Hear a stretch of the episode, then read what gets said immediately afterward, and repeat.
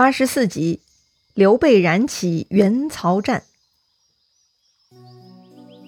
上一回咱们说到，袁术死了，刘备出差徐州的工作完成了。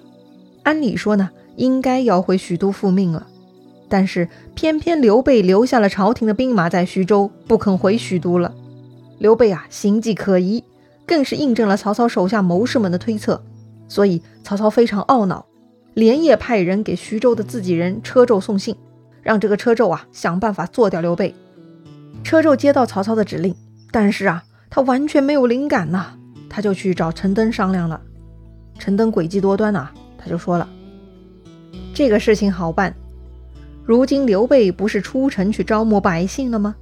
再过几天就回来了，到时候将军您就派人埋伏在温城边，假装是迎接刘备。”到时候等刘备的马走到附近，趁他不注意，就可以一刀砍掉他了。到时我会在城楼上放箭，把刘备的后军射住，那不就大事搞定了？哟，这听上去还挺有道理的哈。那陈登提到的温城是哪里呢？其实啊，这个温城不是地名，而是城楼外侧的防御工事的名称。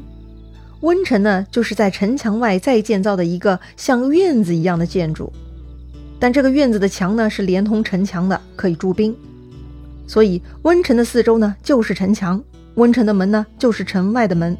敌人打破温城门呢，并不能进入主要城池，而是呢得先进入这个院子，然后四周城墙上呢就可以放箭杀人，犹如瓮中捉鳖。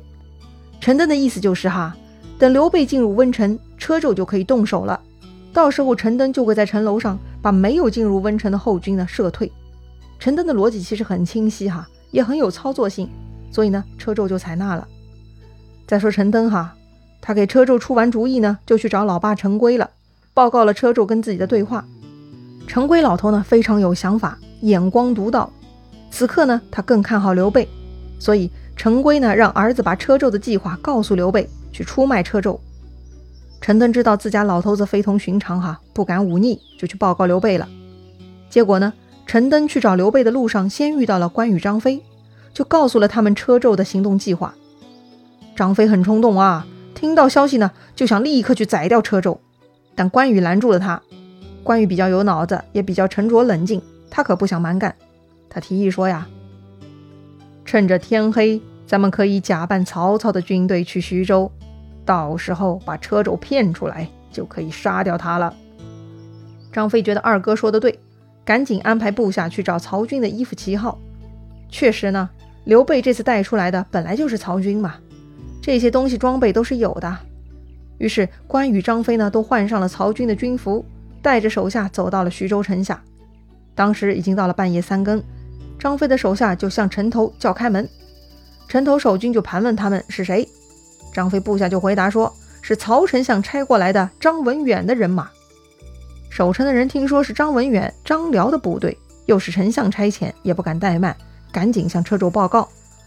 车胄走向城头，努力查看城下的军队，隐隐约约呢看到了曹军的旗幡和军服，但是心里啊还是不太放心。车胄就说了：“黑夜之中难以分辨，等天亮了再相见。”但城下的张飞手下呢很催促，说呀，就怕刘备知道就不好了，赶紧开门呐！车胄呢就开始犹豫了。前几天曹丞相刚刚给自己密信要干掉刘备，如今派人过来接应，倒也是合情合理。但此时三更半夜看不清楚啊，万一放错人也会很麻烦。车胄呢就很犹豫了。但是城楼下面呢，却是喊声大起啊，一个劲的嚷嚷着叫开门，吵吵的要命，叫的这个车胄头大。于是车胄只好披挂上马，带一千人跑过吊桥，出城去查看情况。车胄到了城外啊，大喊：“文远何在？”车胄一边大喊，一边呢在前面的人群火把中搜索张辽，但是他却看到了火光之中冲出来一个魁梧大汉。拿着大刀朝自己冲过来了，这个人呢不是张辽，他是关羽啊！车胄是吓死了。再说这个关羽哈，他一边骑马奔过来，一边嘴里大叫：“匹夫，居然敢耍诈，想杀我家大哥！车胄看关羽来势汹汹，就拨马回头啊，可是他回不去了。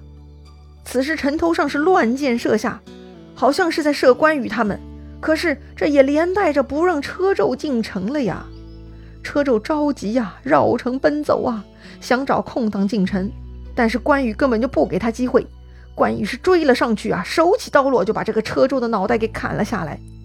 关羽拿到了车胄的脑袋呢，就对着城楼上大喊：“反贼车胄已经被我杀了，你们都没有罪，投降者免死。”那些车胄的手下呢，看到车胄已死，大势已去，大家都很乖哈，全部倒戈投降，倒也没有引起厮杀。但张飞呢，却是一不做二不休。他进入徐州城呢，就把车胄的全家都给杀了。哎，也是干脆利落呀。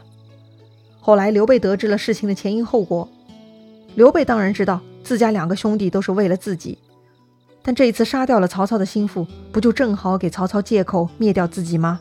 刘备是十分担心的。那个搞死车胄的陈登呢，就冒出来给刘备献计了。当下曹操势力强大，要跟他对抗啊，只有跟敌人的敌人合作。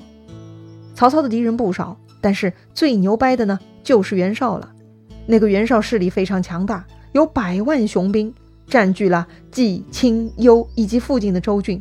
所以呀，陈登建议刘备啊向袁绍求救。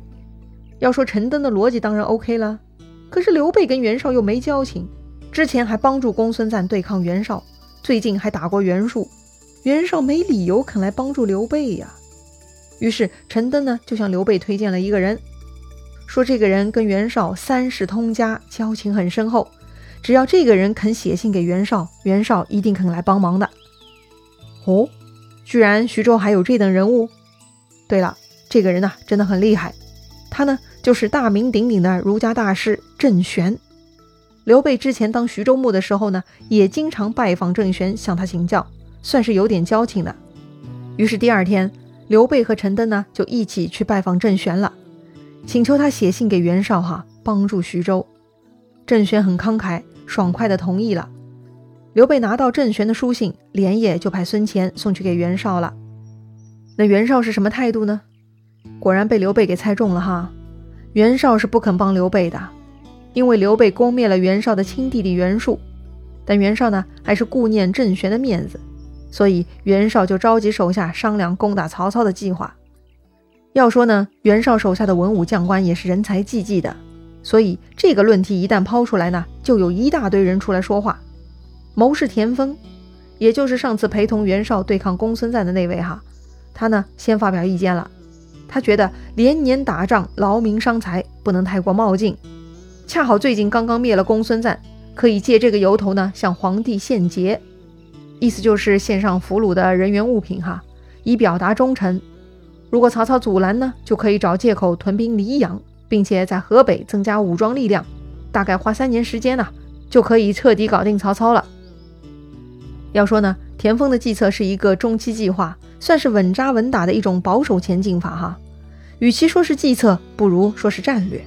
所以呢，就有人反对了。谋士沈佩他就不同意田丰的说法，他认为啊，袁绍势力强大，要兴兵讨伐曹贼，易如反掌。何必拖拖拉拉的浪费时间呢？好像也对，三年嘛，太久了，谁知道会发生什么事儿呢？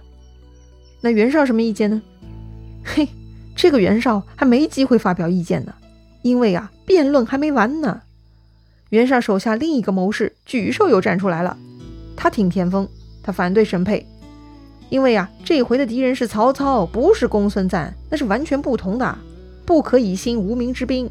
所以呢，要采纳田丰的意见啊，先向天子献捷。但是呢，谋士郭图又站出来提反对意见了。讨伐曹操怎么说是兵出无名呢？就该听郑尚书的话，跟刘备一起去剿灭曹操，这是上合天意，下合民情的事情啊。这里的郑尚书呢，说的就是郑玄了哈。好了，这四个人呢，两派意见争论不休，道理都有，但如何选择呢？袁绍是有些犹豫了。后来呢，许攸、荀成又来了，袁绍又问了他俩的意见，这两个人呢主张讨伐曹操。OK，少数服从多数，袁绍就决定讨伐曹操了。那要讨伐曹操，就得师出有名，就得写檄文。檄文是啥呀？檄文呢，就是一种特殊的文章哈，它是有很强的战斗性的，是一种批判声讨的文书。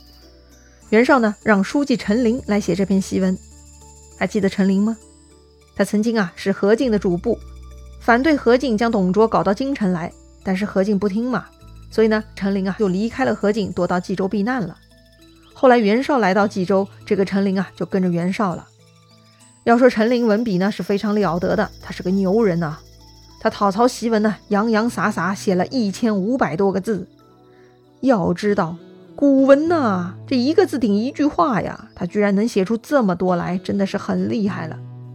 这个陈琳呢，在檄文中啊，回顾了历史教训，鄙视曹操出身阉宦，又隶属了曹操的各种霸道行径，残害忠良，特别指出了曹操发丘中郎将、摸金校尉，就是他那个掘墓队哈，这群人挖掘抢掠人家的坟墓，确实十分恶劣。他还指出曹操的豺狼野心，欺辱汉室，所以号召天下州郡共同讨伐曹操，匡扶社稷。这个檄文末尾呢，还特别注明。若能得到曹操首级的，封五千户侯，赏钱五千万。曹操手下任何人愿意投降的呢，一概既往不咎，全部赦免。袁绍读完陈琳这个檄文呐，是十分高兴，写得太好了，于是就下令把这个檄文发往各州郡，在各地的渡口关隘都张贴出来，就像曹操当年伐董矫诏一样哈，算是全天下发布了。看出来了吧，在那个年代啊。